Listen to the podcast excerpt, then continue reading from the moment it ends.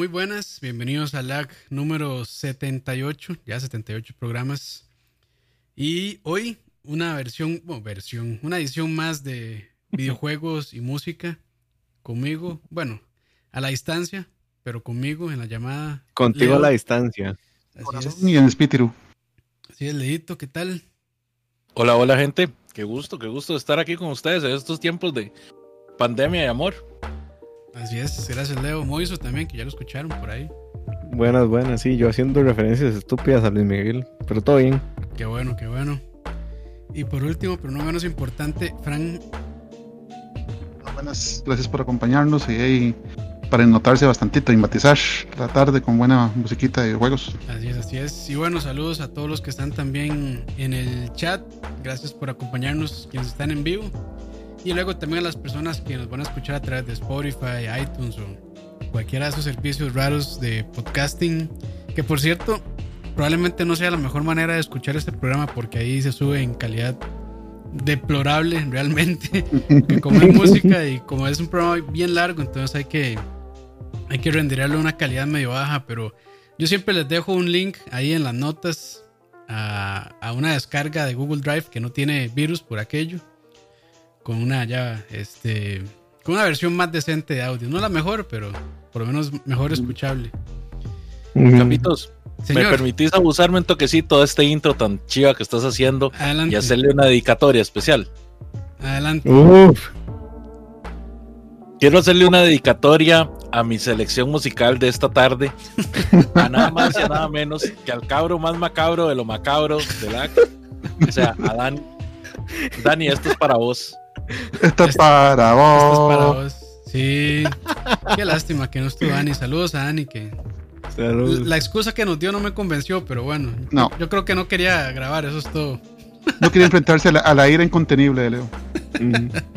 Pero bueno, saludos donde quiera que esté Dani. Y no, gracias de nuevo por acompañarnos. Y bueno, hoy tal vez un par de horitas de buena música. No todas. Como, como dos canciones que no están tan buenas. Pero, pero yo creo que por lo menos ahí, para darle chance a todo el mundo, porque no, no, todos pueden ser perfectos. Democracia. pero bueno, si están de acuerdo, vamos a la primera canción. Vámonos. Vámonos. Démosle.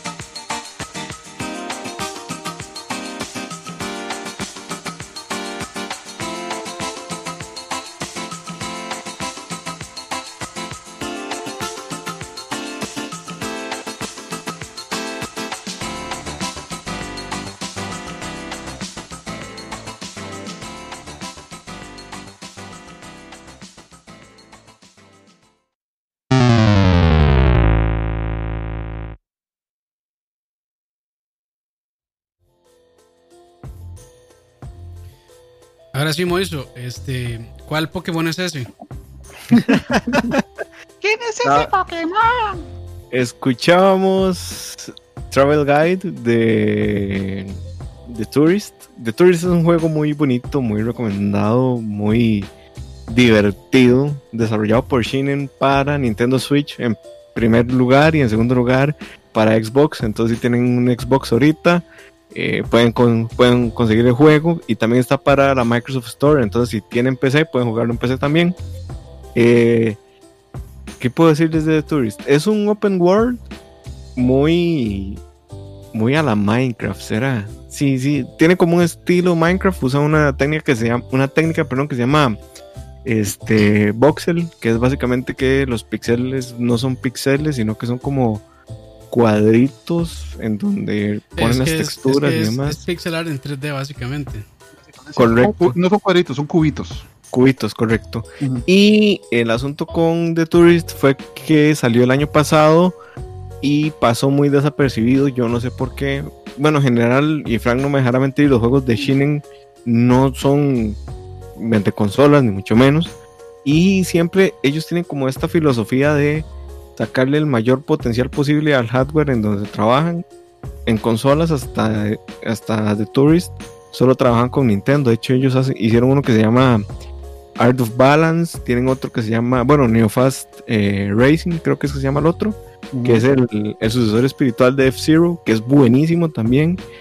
Tienen otro que se llama Neonano Assault, que es como de bacterias, que es muy entretenido también. Y pues el año pasado sacaron The Tourist. Es un open world, como les decía, lleno de puzzles.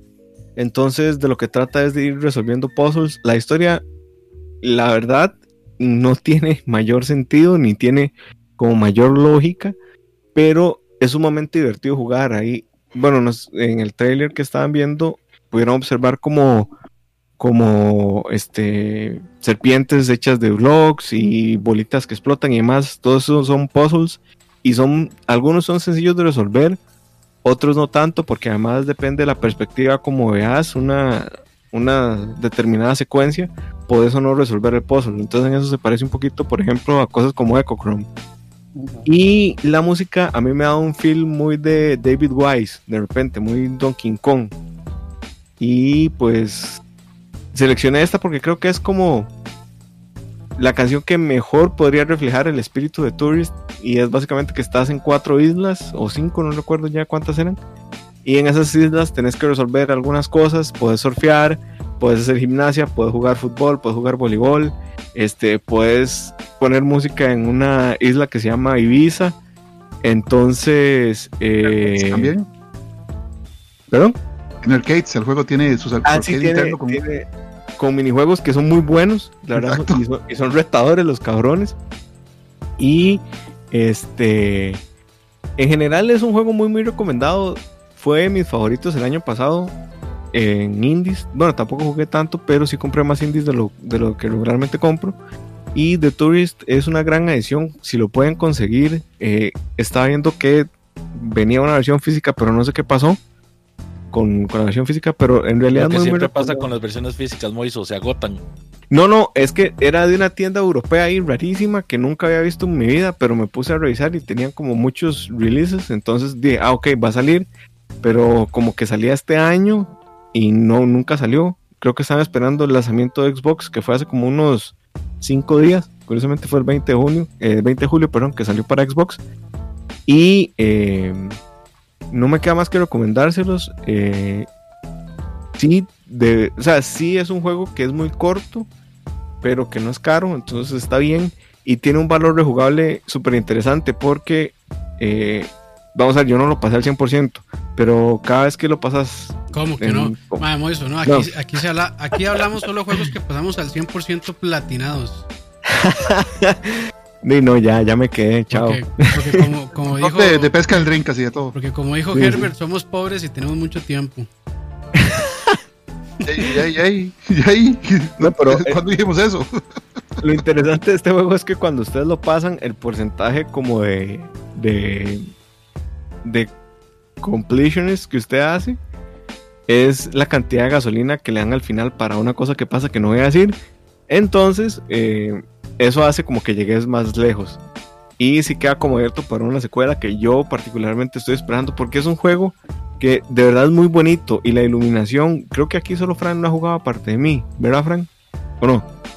Y de hecho, una, unas cosillas, tú de Shinen, es que Shinen son como tres personas nada más, son como tres o cuatro Sí. personas que son increíbles, sí, que son increíblemente buenos programando, o sea, todo lo que es este aquel juego de que se llama pseudo 3D en, en Game Boy, este, ay, ¿cómo se llamaba? Que era un shooter que se veía en pseudo 3D en Game Boy Advance, que de los primeros juegos que salió, Iridium. Iridium, o sea, es un, juego- un juegazo que se, se ve súper chiva para, para Game Boy Advance y es porque son más que son técnicamente muy buenos y, y- y son como tres más nada más, entonces no, esa gente no es que saca juegos todos los años, pero cuando uno lo saca ya uno sabe que van a ser muy, van a verse muy bien siempre. Le- Sí. En serio le sacan el jugo a la, a la- a la- a la consola en lo que corran. Y lo más destacado de todo esto es que ellos usan un motor propietario. O sea, ellos no usan Unreal, no usan eh, Unity, no usan ningún motor que usa middleware, sino que usan un motor que ellos desarrollan para cada consola. Entonces eso es, creo yo, admirar. Y va flawless el juego. O sea, es impresionante que se vea así de bien y que vaya tan flawless. Sí, La es que como, como dice, bueno, yo no lo he jugado y realmente desconozco Mm. mucho el trabajo de los desarrolladores, pero como dice Frank, si son muy buenos programadores, no me sorprende que tenga buen desempeño el juego. Mm.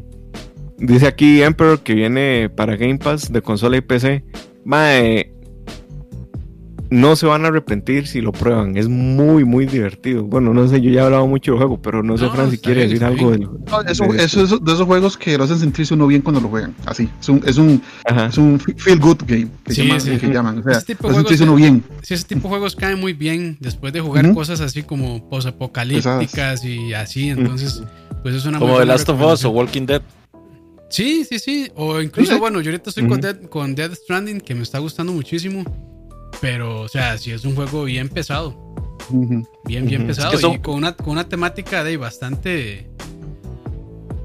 De desolado. Bueno, no sé si desoladora, pero sí medio deprimente en realidad. ¿A ustedes no les ha pasado, no sé, los que han jugado eh, este tipo de juegos, eh, jugarlos en esta época se vuelve como más abrumador todavía? ¿Cuáles? ¿Los, No. los- los bonitos o los feos? No lo O sea, sé. los, los, los pesados. Los Sí, pesados. sí, sí, porque a mí me está pasando con The Last of Us 2, que de hecho yo termino de jugar el juego y lo único que quiero es acostarme a dormir. No me digas que te da presión alta, madre, también. No, no, no, no me da, No, me da depresión. Sí, yo entiendo, digamos, yo- hay una serie de Netflix que se llama Japón se está hundiendo. Yo solo Mm. pude ver un capítulo. Mm. Solo pude ver un capítulo, o sea, es súper deprimente esa vara. Y, y es muy buena y, y excelente el argumento y todo eso, pero es tan depresiva que en este momento lo que- es lo que menos uno quiere jugar. Es lo que menos que uno quiere ver. Entonces, Sí, es totalmente entendible, Leo. sí, sí, sí, sí. Sí, sí. Y Pero bueno. sí, sí. Y creo que en este contexto pandémico, en donde no hay como mucho, mucho dinero para gastar en videojuegos, que The Tourist esté a 13 dólares o que haya para Game Pass, es como no brainer para entrarle. Porque además la música, bueno, esta es como muy representativa de, de todo el concepto del juego. Pero por ejemplo, en la isla de Ibiza, que es donde hay un DJ y una de las misiones es como eh, buscarle la música al MAE para que entonces haga la fiesta. eh, eh, cambia completamente el tono y tiene como ondas muy electrónicas y muy de house y de repente te metes al arcade y tiene no sé si ellos lo hacen con, con el con el MIDI con el con el llama el 6 algo es el, el que usaban en, en los sonidos de Super y de, y de no, eh, los de Mega Drive es 68000. El Motorola es el- 68000. sí.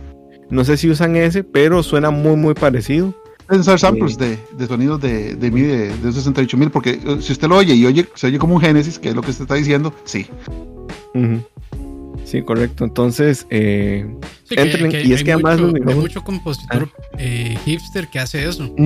Que Sí, sí, usan, usan sintetizadores viejos, eh, eh, los Yamaha, los Roland, todos esos para hacer su música actual. Entonces, pues claro, le dan ese, ese sonido bastante retro y que de- quienes crecimos con las consolas, pues lo reconocemos hasta cierto modo fácilmente. Sí, y además, Frank no me dejará mentir, los jueguitos de arcade que vienen en ese Muy juego son súper adictivos. son- o sea, hay, hay uno que es literal F-Zero, pero dentro del juego. O sea, es el F-Zero de, de Super Nintendo. Está ahí metido. Y tiene otro que es como Balloon Fighter. Y no me acuerdo cuáles eran los otros dos. Son cuatro minijuegos. Entonces, F0? eh, sí. ¿En serio? Sí, el Fast, es que Fast es como F0. Ah, ok, Eh, ok, eh, ok. Pero no es, no es Eh, F0, F0. No, No, no, no, no. ah, ok, ya decía pero- yo que es- Nintendo se prestó la licencia. Eso hubiera estado extraño. No, y es que además Shinen es como un second party de Nintendo.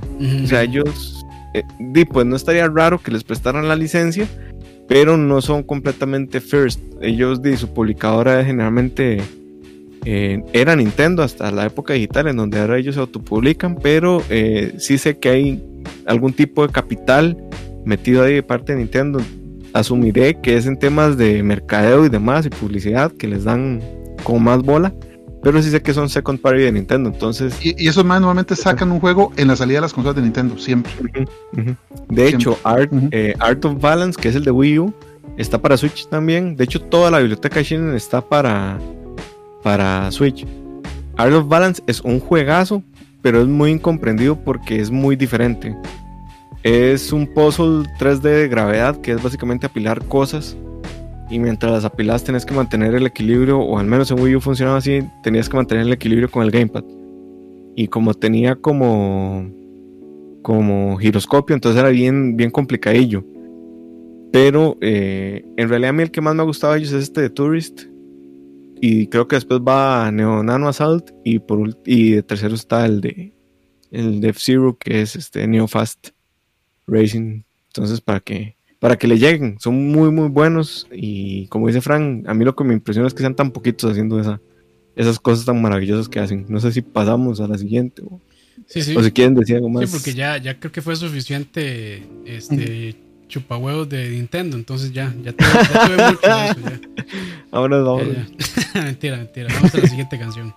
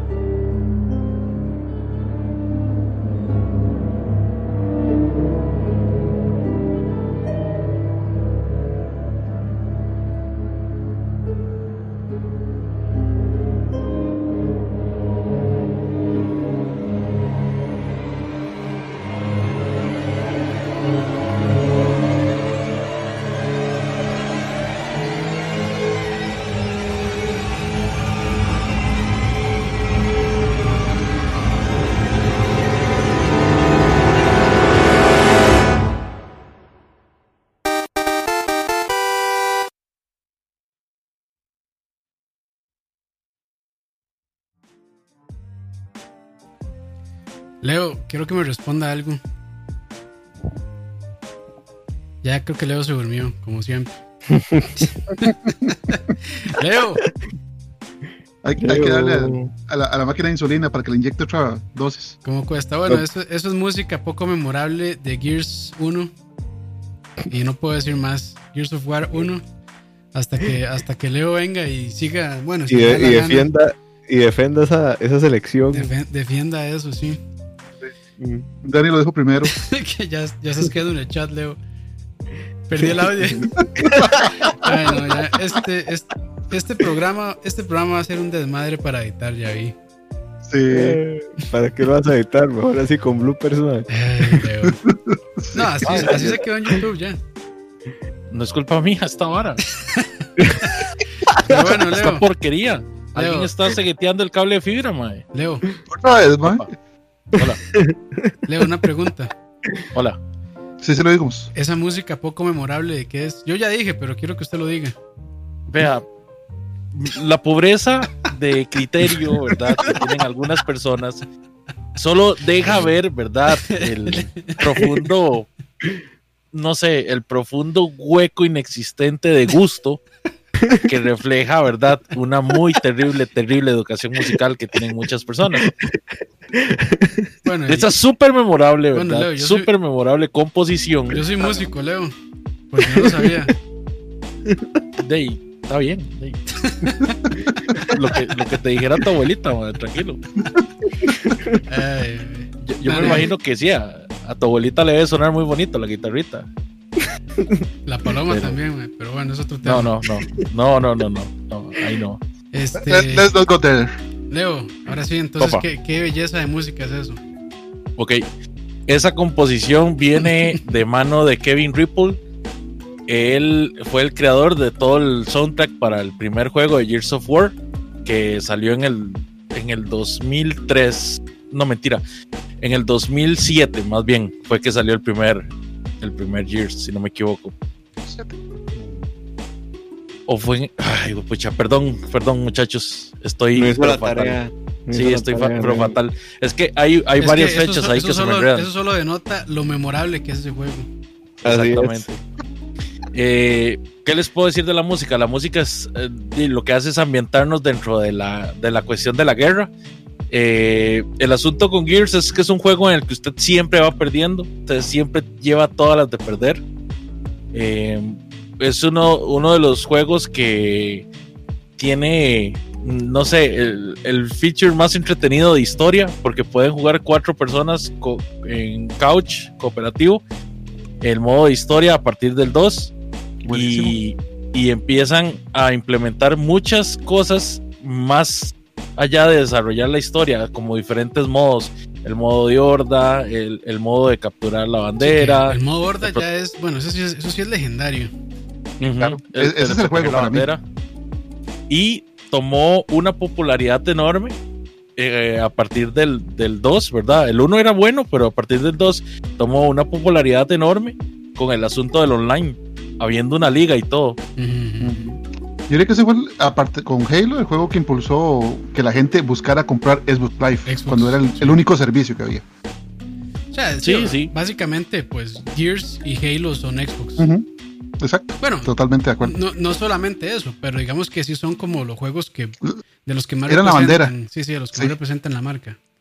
Sí, para ese momento sí. Además de que Kevin Ripple estaba también haciendo los soundtracks de Unreal Tournament y Unreal Championship. Dice Saúl, algo que no me gustó de esa generación es que todo, todo tenía que ser clon de Gears y Call of Duty. Bueno, pero eso es. Eso, no- pegando. e- eso, eso es, digamos, eso no es nuevo de esa generación. Y bueno, No, eso, y es eso que- solo muestra también de lo influyentes que fueron esos juegos. Incluso hasta, sea- hasta, hasta actualmente todavía hay de la mecánica, digamos, de, de, de, de túnel, de irse cubriendo y disparo, que de eso básicamente lo impulsó Gears. Pero antes, antes de eso ya están todos los Doom clones. Sí. Y o sea, no- eso no es algo. de cuando Eso es algo muy de normal de productos. Cuando algo funciona, pues la gente busca cómo replicar ese éxito. Sí, sí. Sí, yo siento que Dave, es, es halagante hasta cierto punto que, que, Claro, que- claro. que quieran copiar tu fórmula. Sí, sí, di- en todo pasa, ahorita también está pasando. O sea, ¿cuántos mundos abiertos como Assassin's Creed no hay? ¿Cuántos juegos eh, no van ahora a copiar la fórmula de Sí. Naughty Dog y de Santa Mónica que se van a ver como cinemáticos? O sea. No, y- todos, y todo tanto- siempre va a ir copiando lo que, lo que venda, ¿no? Sí, Lo que tan- pega. tanto así que Breath of the Wild, Zelda Breath of the Wild, es como un rejuntado de muchas mecánicas que funcionan muy bien en mundo abierto. Ujú. Entonces, sí, es, es y- algo que, que sucede y seguirá sucediendo. Los Battle Royale, por ejemplo, ¿cuántos Uh, Fortnite sí. Killer no hay afuera ahora? Sí, sí, Porque sí. Fortnite pegó un montón, exactamente. Sí, Pero Entonces, sí, siempre, es tendencia, siempre va a pasar, Sí. siempre, no importa el juego, si a usted le guste o no, si vende, sepa que va a tener 200 clones ahí metidos. sí. Sí, exacto. Pero Leo, perdón por, por la interrupción. Continúe, por favor. Me gustó mucho No, ese, no, no. ese relato. No, no, y de, pues se los recomiendo. Si no lo han jugado, Que, hace que poco, Está la ult- ¿Cómo se llama? Ultimate. Es. Ultimate. Hace poco sacaron una remasterización del primero porque es vacilón. El de Xbox eh, Gears 1 no tenía contenido que sí tenía la versión de PC. Pero la, versión de PC no se puede controlar con otra cosa que no sea el teclado, mae. Yo bajé la primera versión de PC para, para jugar el, el- el Gears Y mae, era una pesadilla man, controlar eso. Entonces, el Ultimate estoy esperándolo para. Porque yo sé que ahora que salga o que se salió en, en el, el Game Pass, va a venir bien configurado, con su modo de control bien, todo bien hechito, Pero- etcétera, etcétera, etcétera. Y con un muy buen doblaje latino, que eso sí me gusta Frank, de ¿y esos usted, juegos. usted prefiere jugar con control o con mouse y teclado? Mae, con mouse y teclado, lo único que le juego es eh, Microsoft Excel. No, es que bueno, para mí esos juegos son Es más que- cómodos con mouse y teclado, pero es igual, es cuestión de, de, preferencias. Por cierto, estoy viendo rumores, parece que el 6 de agosto hay evento de Sony. Parecen. Para seguirla cagando. Sí, sí. Bueno, estoy viendo, es un rumor, es una cuenta no oficial, pero dice PlayStation has no limits. A saber si es verdad o no, pero podría ser, podría ser. Vamos a ver, vamos a ver. Tal vez ahí veamos las texturas que no le pusieron a Halo. Sa- saludos, Emperor, también, by the way. Sigamos mejor. Sí, sigamos, Sigue al siguiente tema. Sí, sí, sí. Al siguiente tema que sí es memorable. Oh, sí. sí, bastante. Sus bueno. caras no son memorables. Sus Pero opiniones no son memorables. Vamos, vamos a escuchar antes de agarrarnos aquí a las mechas.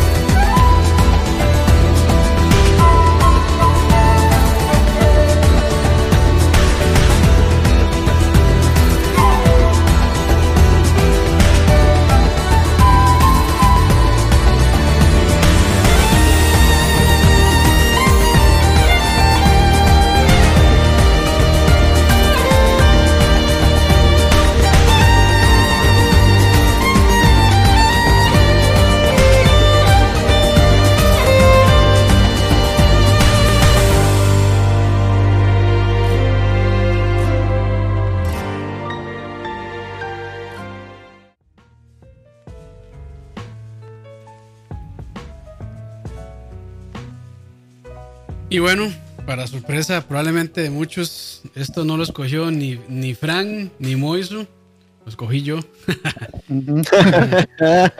Eh, y no, pues es música de Xenoblade Chronicles de las de la versión original de Wii y de Nintendo Switch que salió hace unos meses. Eh, una parte de la canción era la versión original y la segunda es la remasterización porque el Definitive Edition que salió en Switch tiene una versión remasterizada de la música que yo sinceramente tengo el soundtrack por ahí, lo escuché este y no me pareció necesario hacer una remasterización.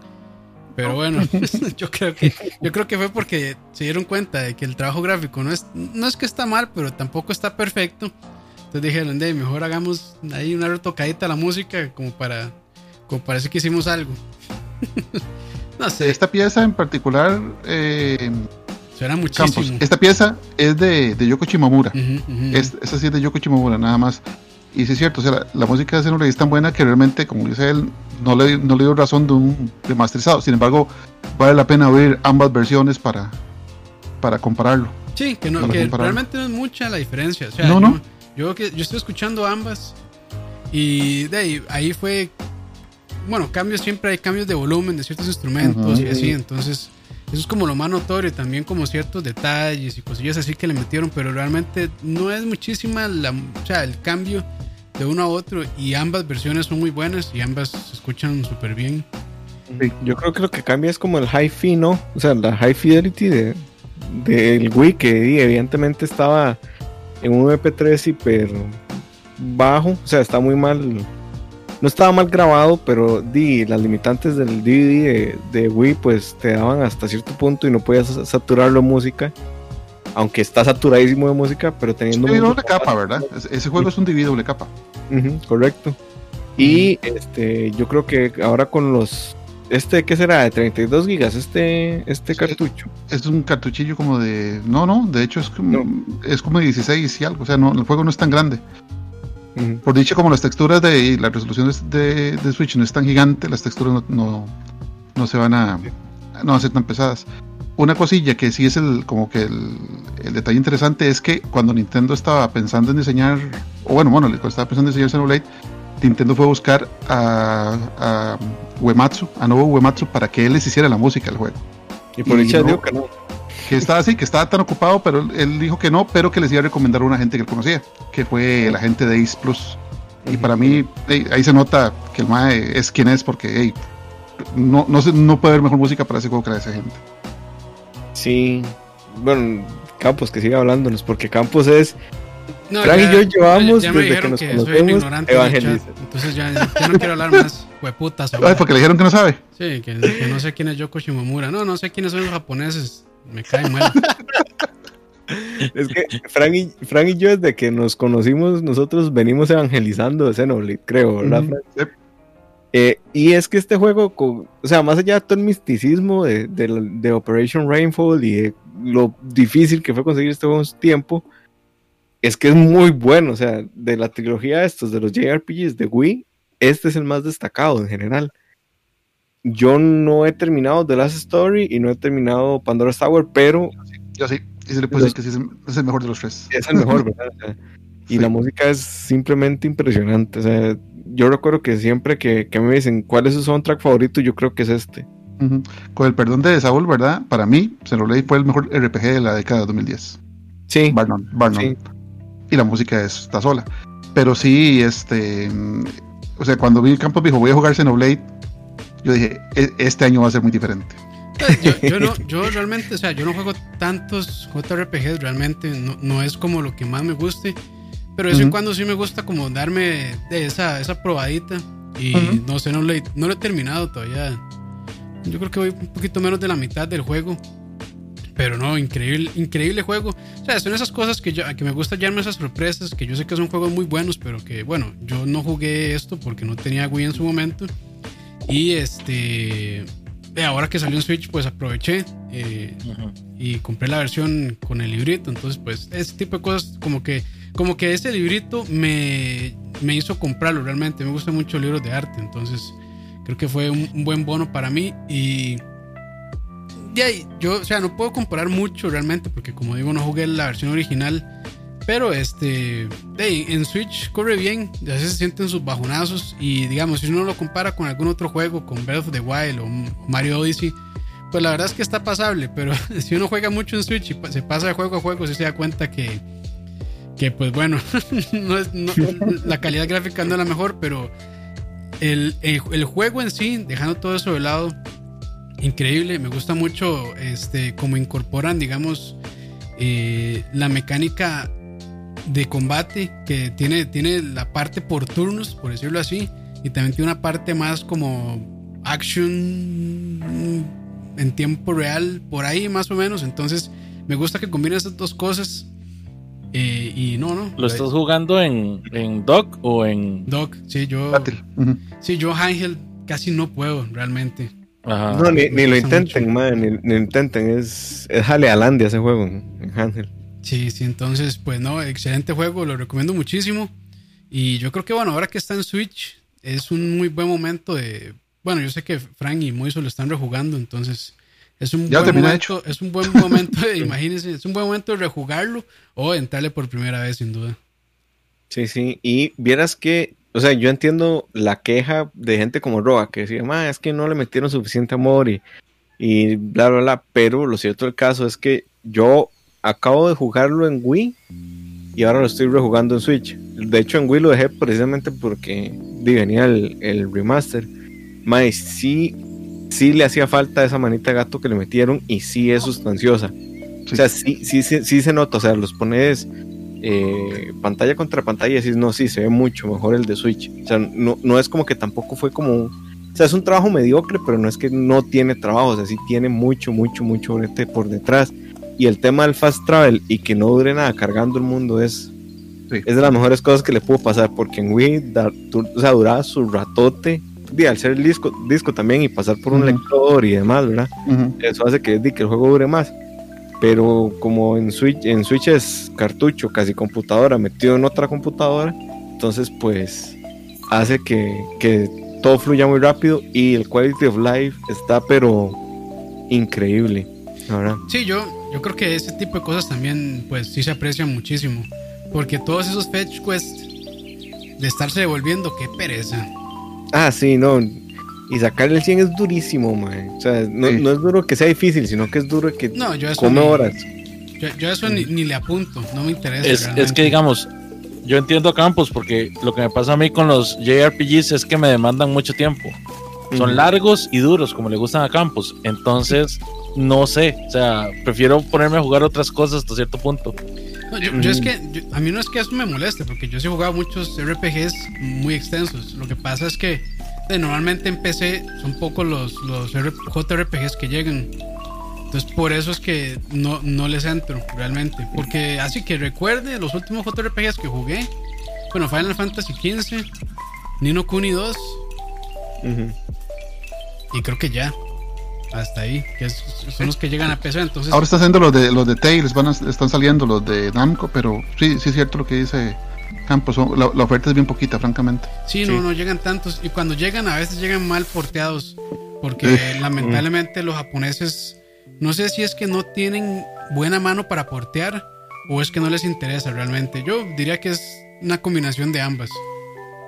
Sí, igual en Japón como todo se está moviendo al móvil y la gente tiene mejor internet en los teléfonos que en la casa, y probablemente es un mercado nimio para ellos. Sí, yo Xenoblade no se lo recomendaría a alguien que está empezando en los JRPGs porque es bien complicado y tiene demasiadas cosas por hacer y el nivel de metajuego es muy superior a cualquier, no a cualquiera, a muchos JRPGs, o sea, hay combinaciones, hay cosas que uno tiene que saber y el juego no se lo dice, y entonces uno queda como madre. No, y el juego, el juego a la, o sea, yo no sé cuántas horas y, me sigue soltando mecánicas nuevas. sí, y, pasa hasta el final, madre. Sí, sí, entonces, o sea, y el, y el, juego las incorpora bien, creo yo, aunque sí se me hace un, pelín abusado, pero las incorpora bien. Pero eso es, parte del juego, es parte que sea así, ¿no? Sí, sí, correcto. y también el hecho... siempre gana por el anime. Por algo el anime, perdón. dice Manuel que cuál JRPG recomiendo para entrar al género. Mae, Dragon Quest 11. Sin duda. Dragon Quest 11, Chrono Trigger. Chrono. eh, ¿Qué otro podría ser así? Sí, Sí, Bueno, sí, sí, sí. Chrono es súper simple, muy, muy simple y Sí, sí, sí, sí. la verdad es que lo, lo principal del juego es la gráfica y la historia. Realmente la los, sistemas de combate son súper simples. Y Pero para alguien, para alguien que no, que nunca ha jugado un JRPG. Sí, correcto. Es que eso digo Sí, yo, o sea, no sé, no sé, bueno, sí, yo creo que sí, yo creo que sí. Y tal, tal es más, vez. ¿saben qué les diría yo? Persona. Ajá. Persona puede Persona ser. 5. Ujú. Tal vez, tal vez, pero es que ya este está muy viejito, lo recomendaría solo porque es una muy buena introducción al género y cómo hace todo eh, Final Fantasy 1. Es muy sencillo, es corto y Madre, pero es muy denso. No, no, el 1 no. Yo le, le pondría el 4. El 4 sí, porque el sí, 4 el es el 4, el cuatro me super- parece que es más llevadero. Sí, Sí, es super puede ser. story, story driven y, las, y la- básicamente cada personaje es muy único y todos lo explican desde el puro principio. Sí, y la Sí, versión. No, no, la- yo la, creo que digamos, ustedes, el remaster ustedes que están sacaron para confundidos. 10. El que deberían entrarle para los JRPGs es Fortnite, punto. Uf, eso sí, es, eso sí es turno, papá. Candy Crush ahí. no, pero sí, de hecho, de todos los que he dicho, en realidad, el que yo recomiendo sí para entrarle, entrarle, o Chrono o Dragon Quest 11. Dragon Quest 11 es la escuela de JRPGs, es muy bonito, es muy fácil y tiene una historia muy atrapante. Y la música es impresionante, es buenísimo. Que de hecho, bueno, no, no va a ser spoiler, pero está, está muy bien, jueguenlo. No sé, ma, yo de, de verdad siento que no es como un buen starting point. No, Porque, yo, o sea, yo es un clásico. 4. Exacto. Es un clásico, sí, pero, pero me ¿Ya, jugaron, que- ya, ya lo jugaron, Draco 11? Ah, no, perdón, pensé que estabas hablando de Crono. No, no. Ah, Draco 11, mae, bueno, es muy, muy bueno. Es muy, muy... Dice Sí, Luis Corrales que Final Fantasy VII, mae, yo no, No. recomendaría Final Fantasy No. VII por una sencilla razón. Ese juego envejeció tan mal. No, pero ¿Qué creo es? que están hablando del remake. Ah, el remake son. Tampoco. Es que, es que el remake, ¿usted puede considerar el Pero el remake, remake, un RPG? es, el No, remake yo diría no, que no. es un action RPG, es un action, RPG, no es tanto Exacto. JRPG. Es- exacto, por eso yo no, lo, yo no lo recomendaría por más buen juego que sea. Ujú. Y vamos al siguiente tema, si nos vamos a quedar ahí en el RPG Landia. Vámonos. Bueno, y vámonos.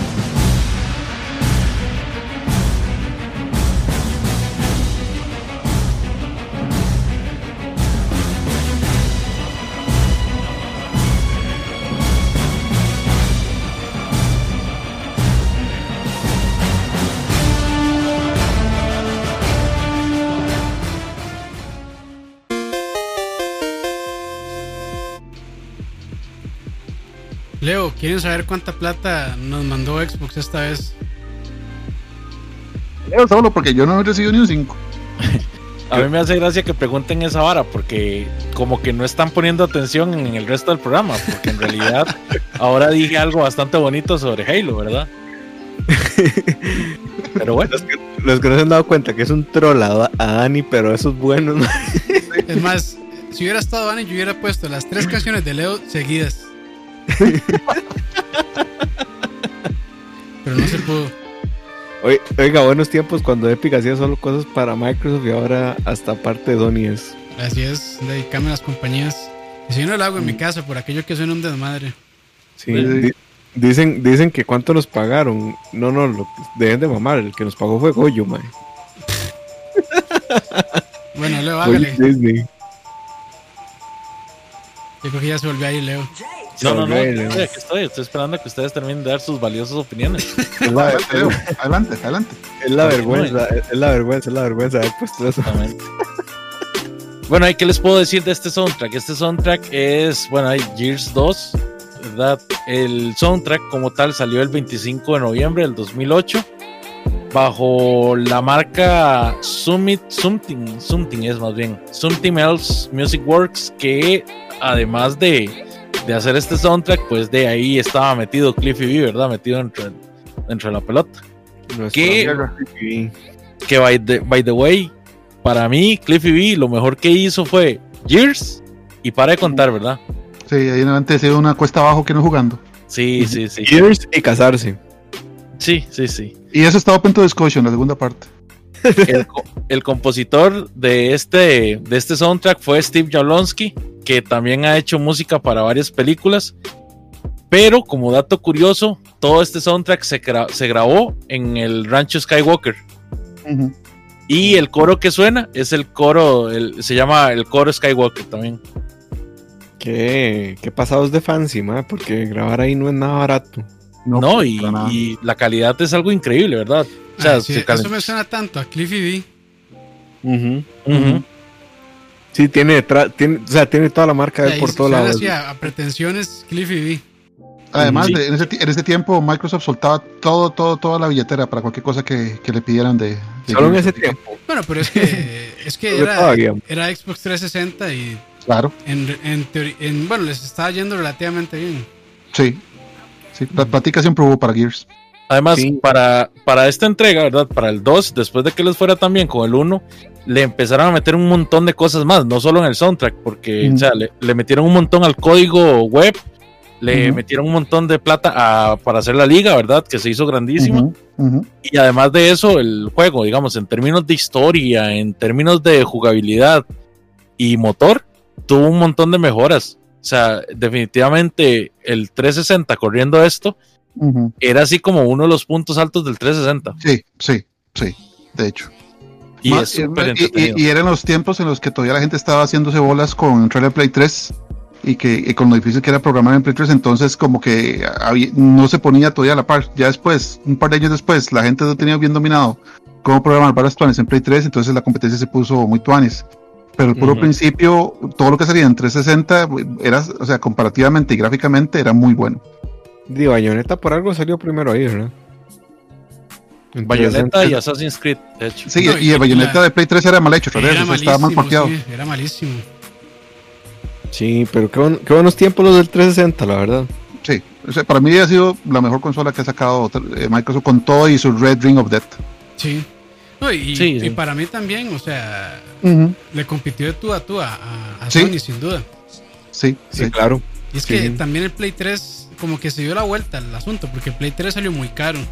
Y comenzó, comenzó con cuesta arriba el Play 3, con Sí, sí, sí, sí. programar era un dolor, era carísimo. Entonces, sí, bueno, y lo que dice ahí Saúl, es, es cierto, Bayonetta lo partió Sega y no Platinum, y eso estaba tan fatal.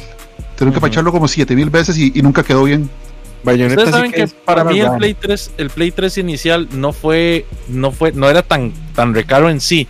Es que ese ma era dos consolas, ese ma era un Play 1 Tres y un Play consolas. 3. Bueno, no, sí, Tres. porque Sí, los primeros corrían Play 2 también. Sí, el Play 2 era ¿Corría en Play 2? retrocompatible. Sí, corría en Play 2 y podían correr Linux. Hasta que. Sony dijo que no. O sea, a mí, a mí me parecía, me parecía que 200 dólares por cada consola o obviamente 600 en una sola, estaba bien. El problema fue que de ahí se volvió insostenible para Sony, por eso después quitaron esa, ese feature, pero a mí, a mí me gustaba mucho esa, esa opción, la verdad. Yo siempre lo vi como la opción de tener tres consolas en una. El, el grill de George Foreman a mí siempre me gustó el, el modelo inicial. Lástima que calentara tantísimo, fuera tan pesado. Y lo, lo cierto de, de, Sony también es que yo, no sé ustedes cómo lo ven, pero yo siento que a Sony como que le vale verga su legado. O sea, en general, cada generación, siento que su legado de IPs les vale. O sea, lo que hicieron para atrás, eso está atrás y aquí vamos siempre para adelante pensando en, en cómo vamos a hacer otro, otro montón de cosas. Pero con el Play 3, cada vez que le decían downgrade, yo decía...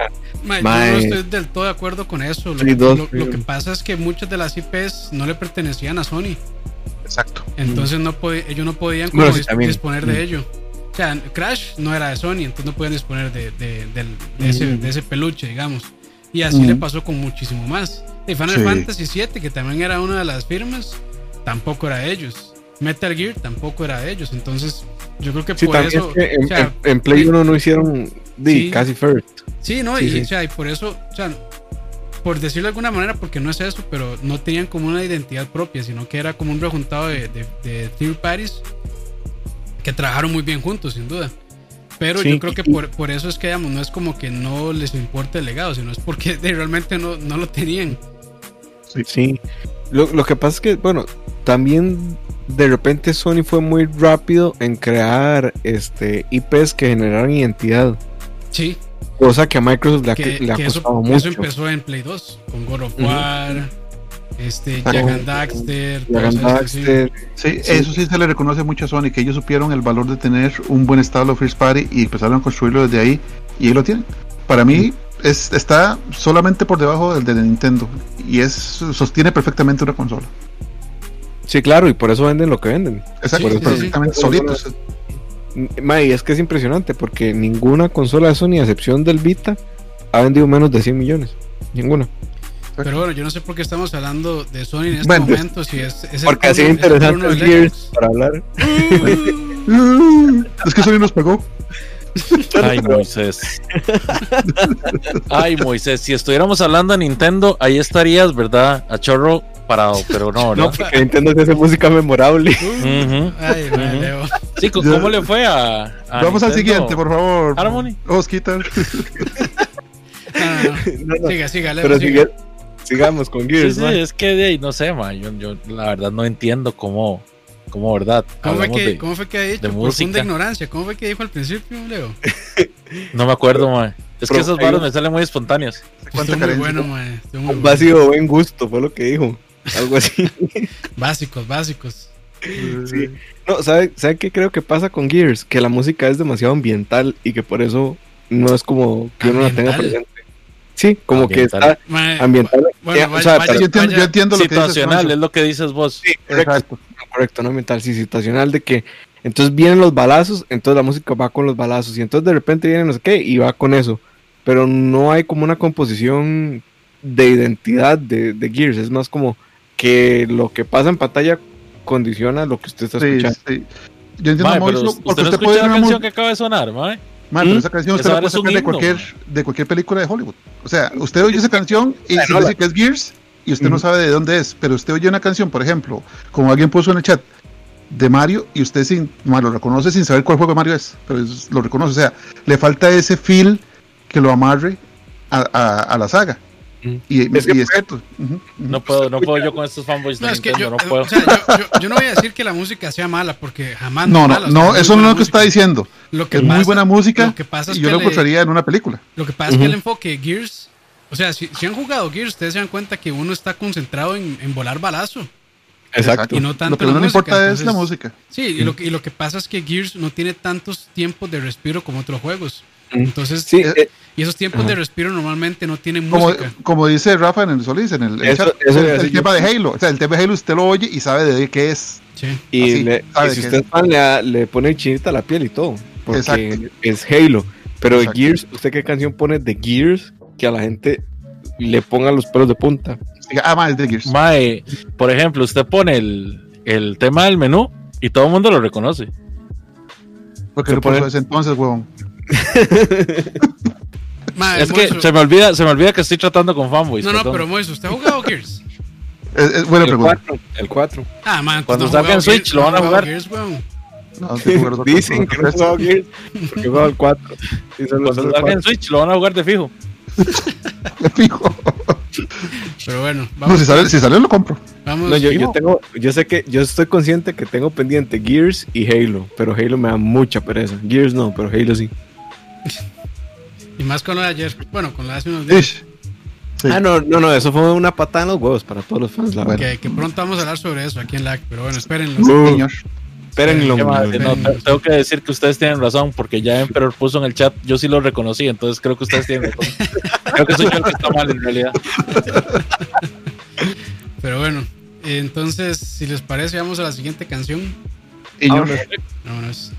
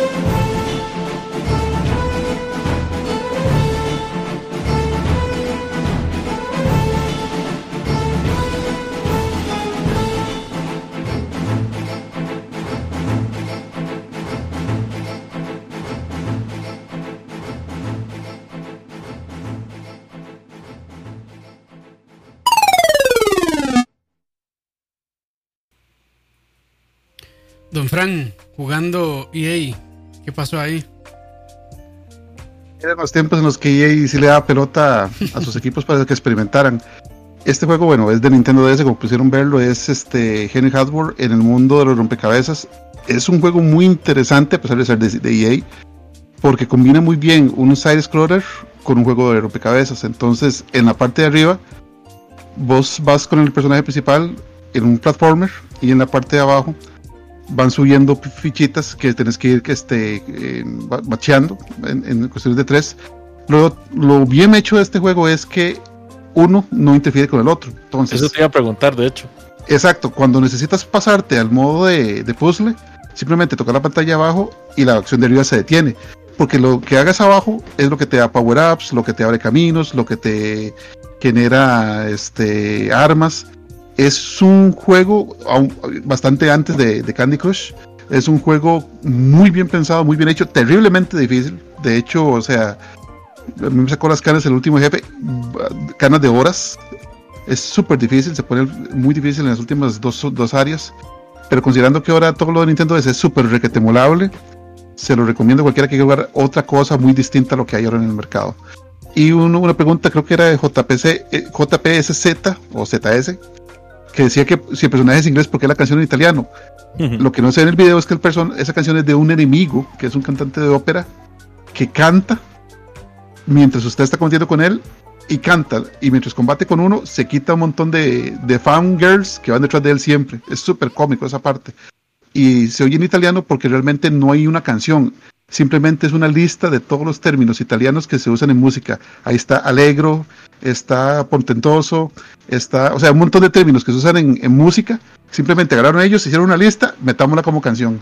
La canción no tiene absolutamente ningún sentido, solo palabras italianas. Como nota curiosa, eh, estoy buscándolo en Amazon porque tengo que serte sincero, me lo vendiste, me lo vendiste. Es súper entretenido. man. Y está en 50 dólares, así que Y es súper escaso también. Eso me sonó a Peter Griffin con- hablando italiano, eso que dijo Frank. Sí, eh, ese es un movimiento que yo he visto recientemente en que la gente no le pon- pone a la música palabras que suenen bien y que no necesitan sentido. Eh, yo he visto eso en anime mucho, por ejemplo, la música de, Berserk, del el heredero del rey no sé qué, que es una de las últimas ovas antes de la serie que se hizo recientemente, que son tres ovas. El tema principal que se llama Aria no tiene el más mínimo sentido, simplemente son palabras que suenan bien con la música y que así lo dijo el compositor. Y usted O la sea, oye y se oye, se oye muy bien, o sea, pero no tiene nada de sentido. Están aplicando un reggaetón entonces. Está aplicando un Básicamente. reggaetón, básicamente. Bad Bunny. Recomendadísimo si quieren eh, emularlo. Es muy, muy, muy buen juego. Se ve, se ve interesante, mayor. Sí, y, y para salir de verdad, de poner solo. Porque alguien dijo que por qué no poníamos cosas hipsters. Bueno, there you are. Pero 50 dólares está carito, ¿eh? Sí, por eso emúlenlo. de- Emúlenlo. sí, para un juego de 10. Es que es súper escaso. Salió, salió con muy poca tirada, y es, pero vale la pena. Si lo consiguen emulado, denle. Y si de alguna suerte lo consiguen original, lo vale. Buenísimo, buenísimo. Bueno, ahí lo tienen entonces. ¿Cómo se llama, Frank? Henry Hatsworth in the Puzzling Adventure. Perfecto, ahí lo tienen. Entonces, si son millonarios como Frank, vayan a buscarlo y lo compren. Ah, ah, bueno, que dicha. Pero por mientras, vamos a la siguiente canción. Sí.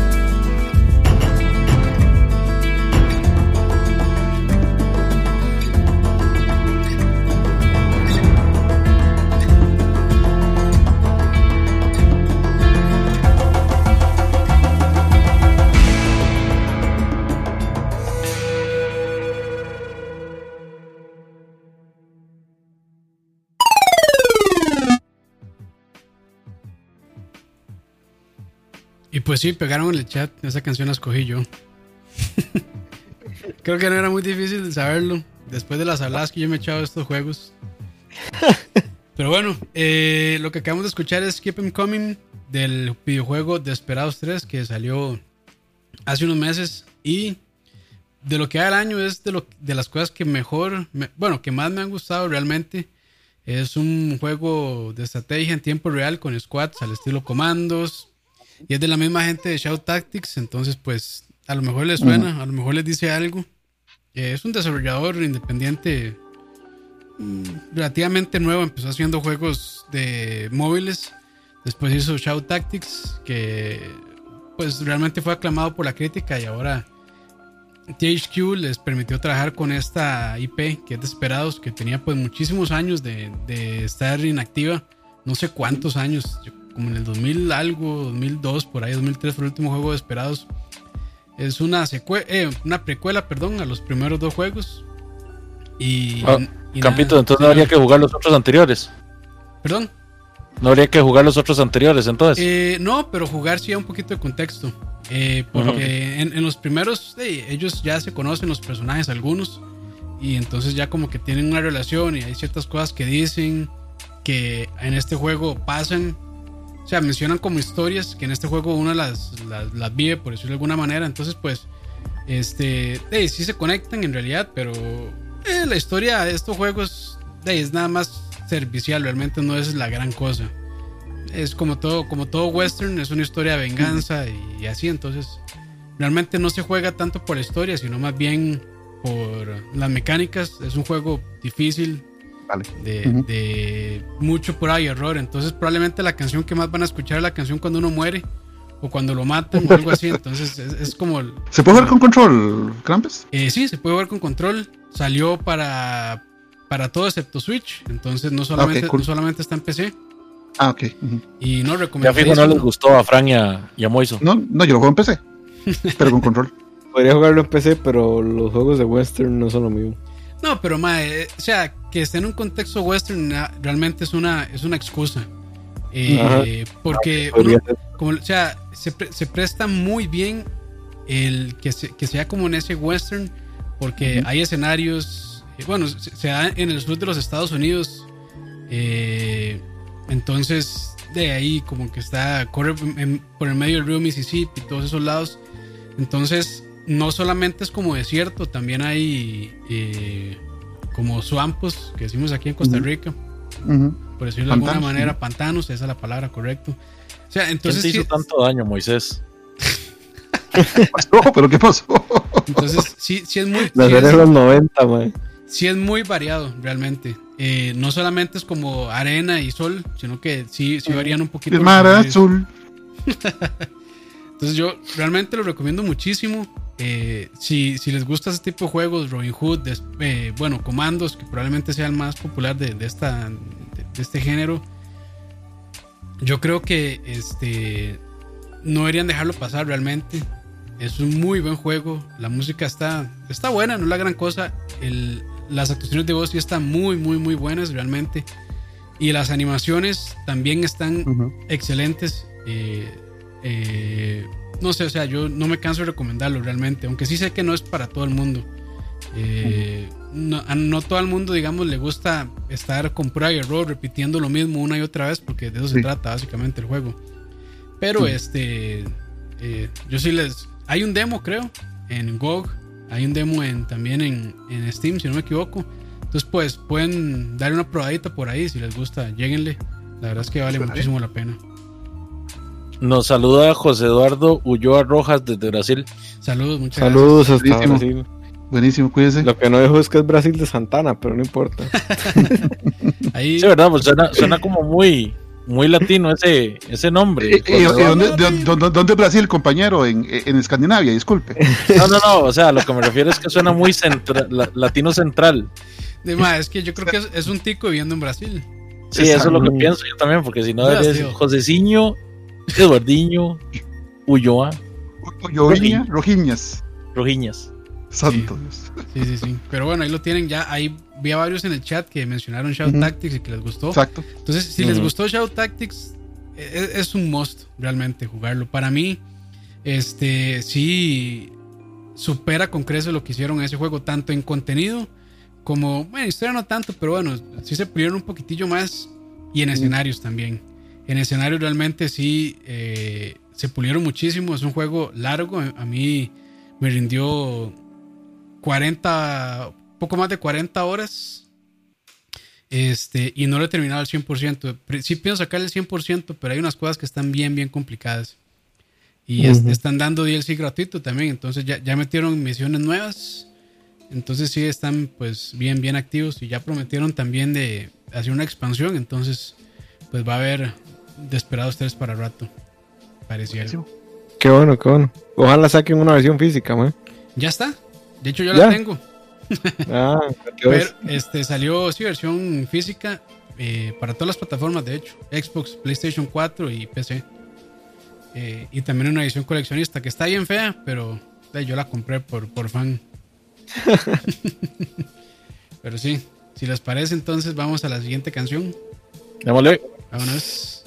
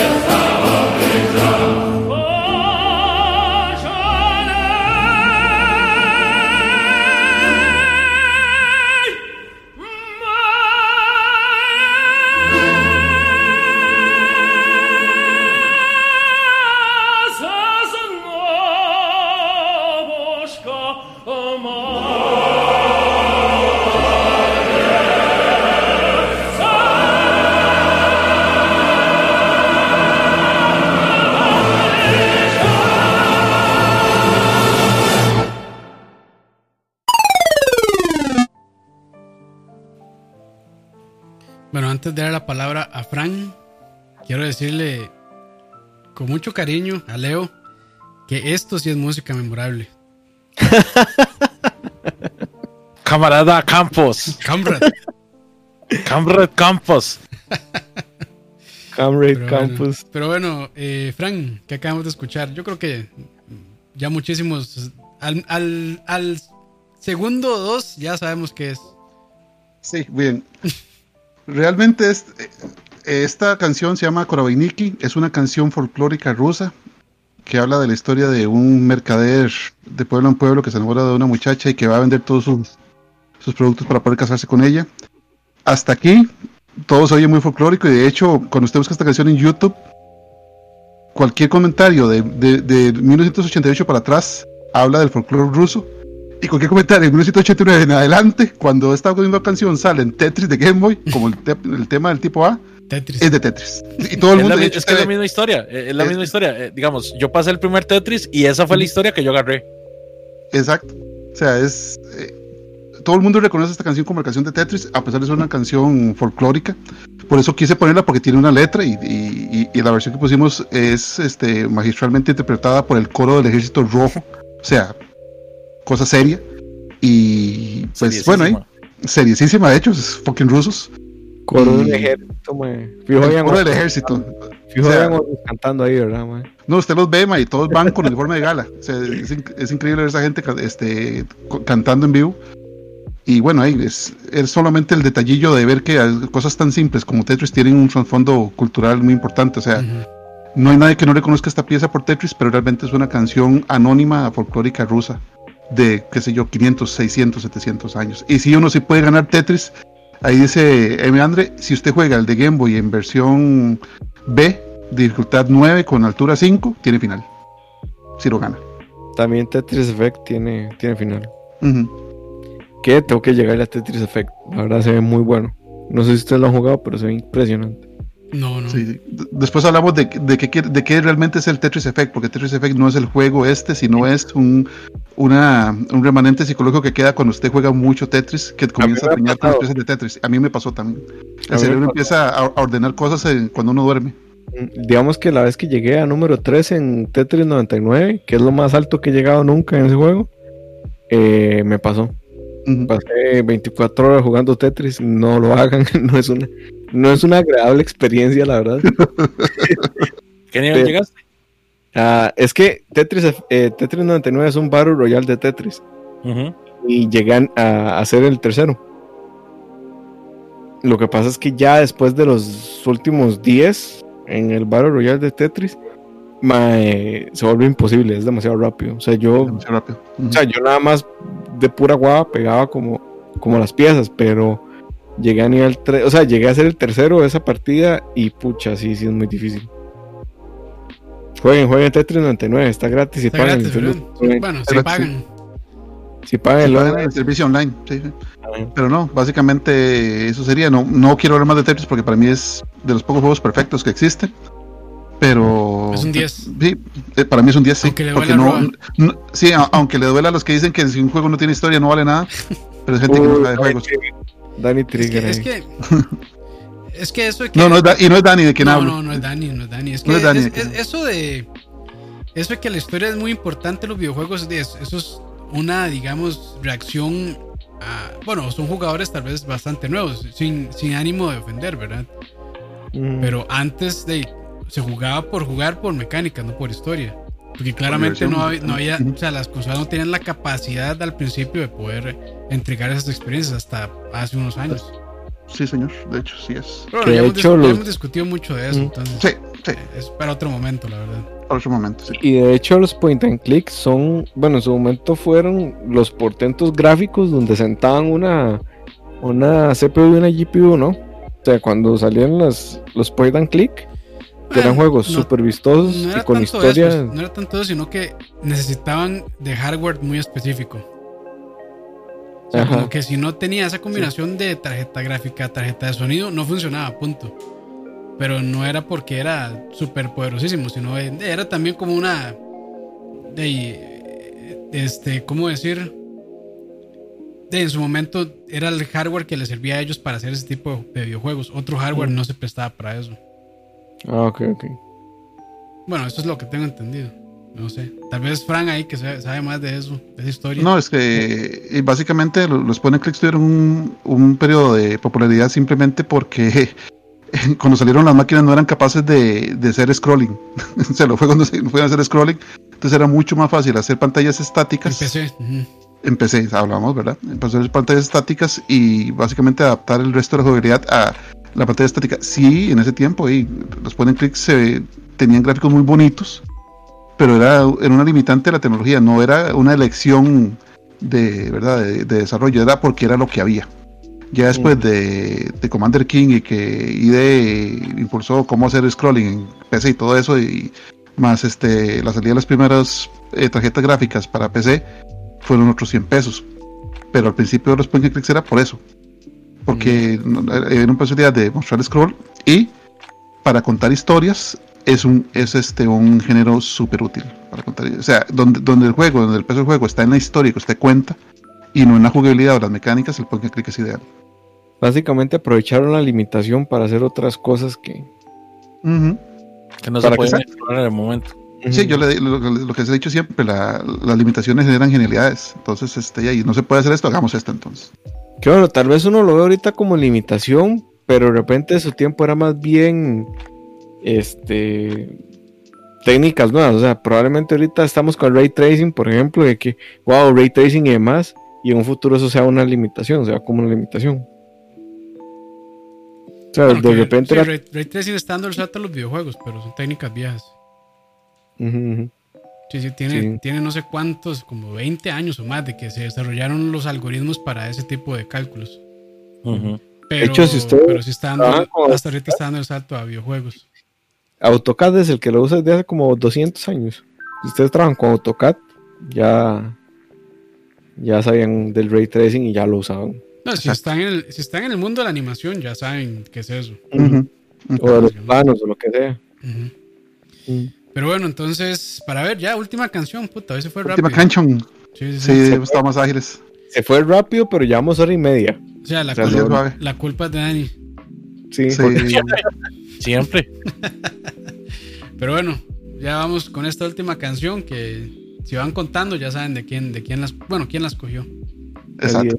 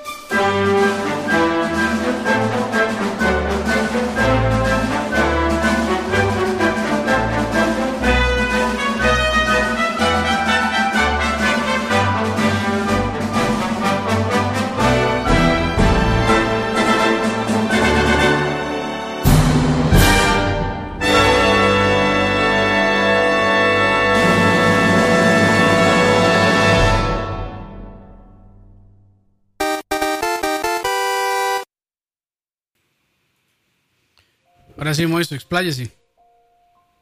Voy yo. sí, pegaron, evidentemente. Cuando hay cosas japonesas, o somos Fran o somos, o soy yo. Bueno, Campos esta vez nos. Me sorprendió. Sí, sí, nos. No esperen nos nada de mí.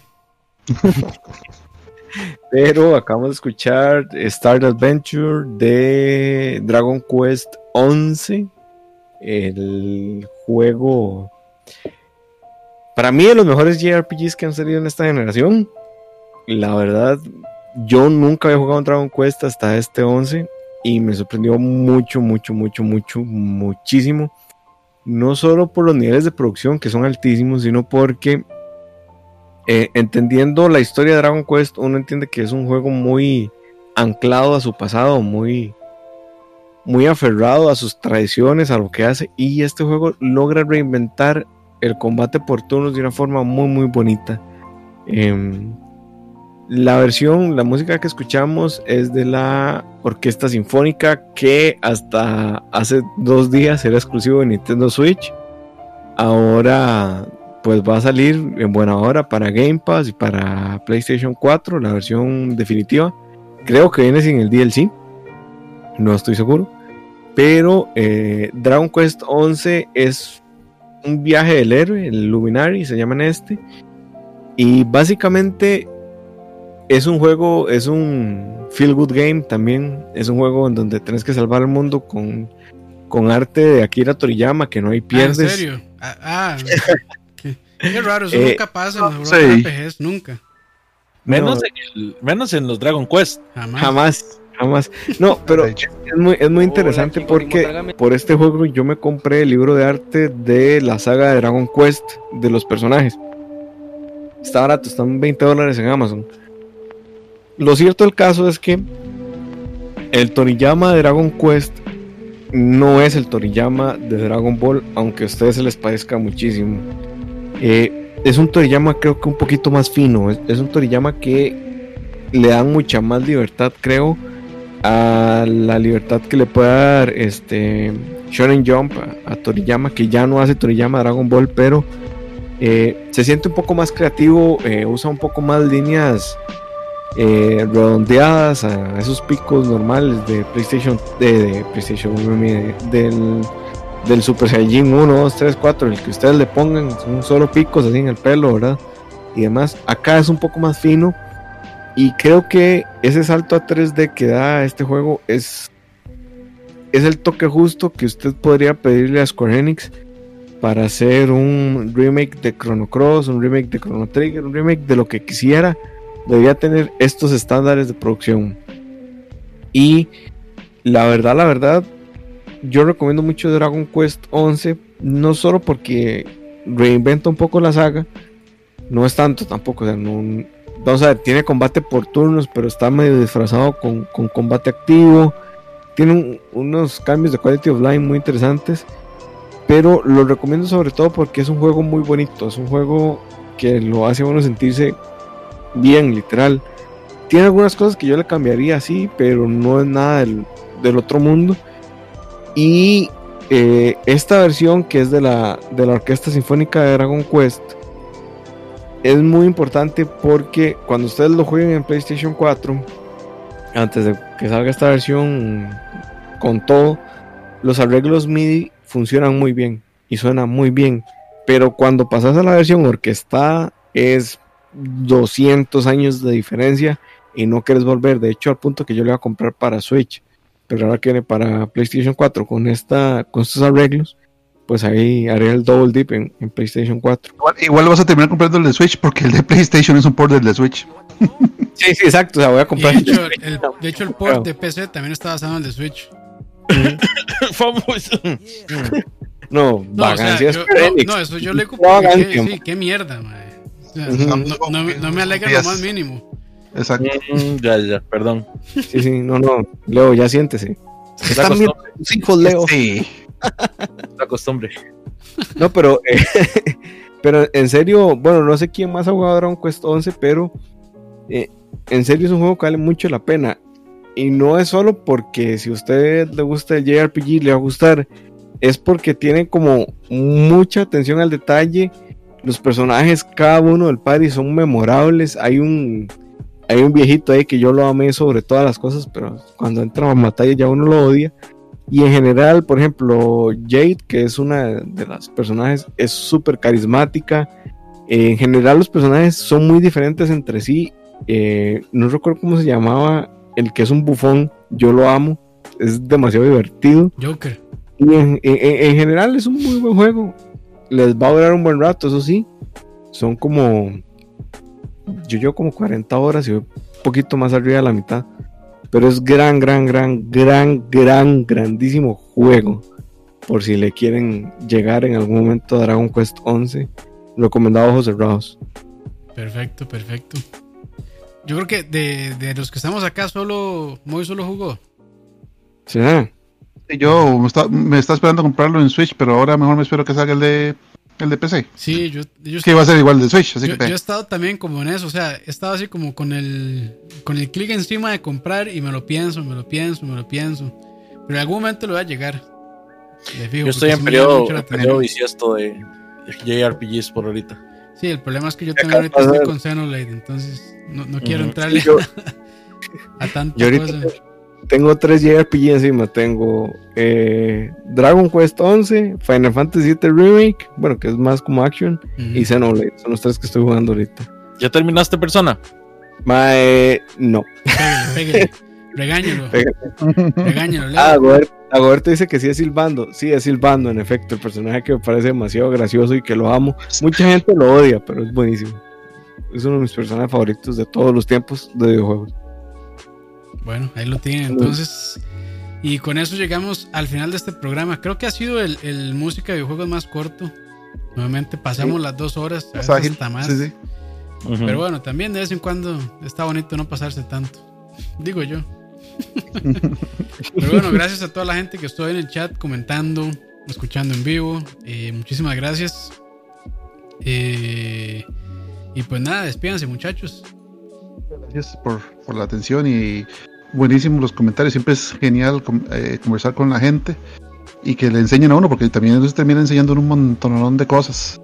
Entonces, muchísimas gracias y después seguimos con más hipsteradas, como dicen ahí en el chat. La próxima les prometo que vienen con unas hipstersadas que no se lo van a creer. Uf, Ah, de fijo. sí, sí le creo, sí le creo. Ca- camarada Monteroski, camarada camarada Kamposki, Das Vidania. Dos Vidania. No, yo casi me voy full hipster hoy. Eh, encontré un arreglo de jazz de Mother que lo iba a poner, pero dije, no, no, mejor me espero. De la película de Aronofsky. No, del juego de, de, de Itoy. Ah. Sorry por el, por el momento, Herbert. Buena película esa, pero bien polémica. Sí, Yo creo que es más momento Roa. Podría ser. También. Yo creo que es más momento Roa, porque Roa es bien hipster para las películas. Sí. A Raúl no le gusta nada. Eso es todo. Solo rápido y furioso. Solo rápido y furioso. sí. Sí, sí, sí. Lo estudió cine solamente para poder decir bien claro cómo no le gustan las cosas. Sí, sí. No, para que, para que su, bueno, sus estudios respalden su opinión. Exacto. Eso es todo. Pero bueno, muchachos, un placer como Bueno. siempre. Pásenla bien y recuerden, cuídense mucho. Todavía no hemos pasado por esto, vamos Sí. ni por Hoy vieron un pichazo creo. de casos, mae. Sí, aquí en Costa Bueno, Rica, hubo. sí, aquí en Costa Rica está feo el asunto, entonces ni, pues a cuidarse. Cuídense bastante, por favor. Cuídense bastante, sí. Y lávense las manos y el culo también. Pero bueno, No ya no-. Que al parecer, pero al bueno, parecer ya no hay, ya no hay diarrea ni, ni gripe desde que nos lavamos las manos fácil, por el fácil. COVID. Sí. Sí. Pero bueno, pásenla bien, muchachos. Y ya saben, de nuevo, cuídense.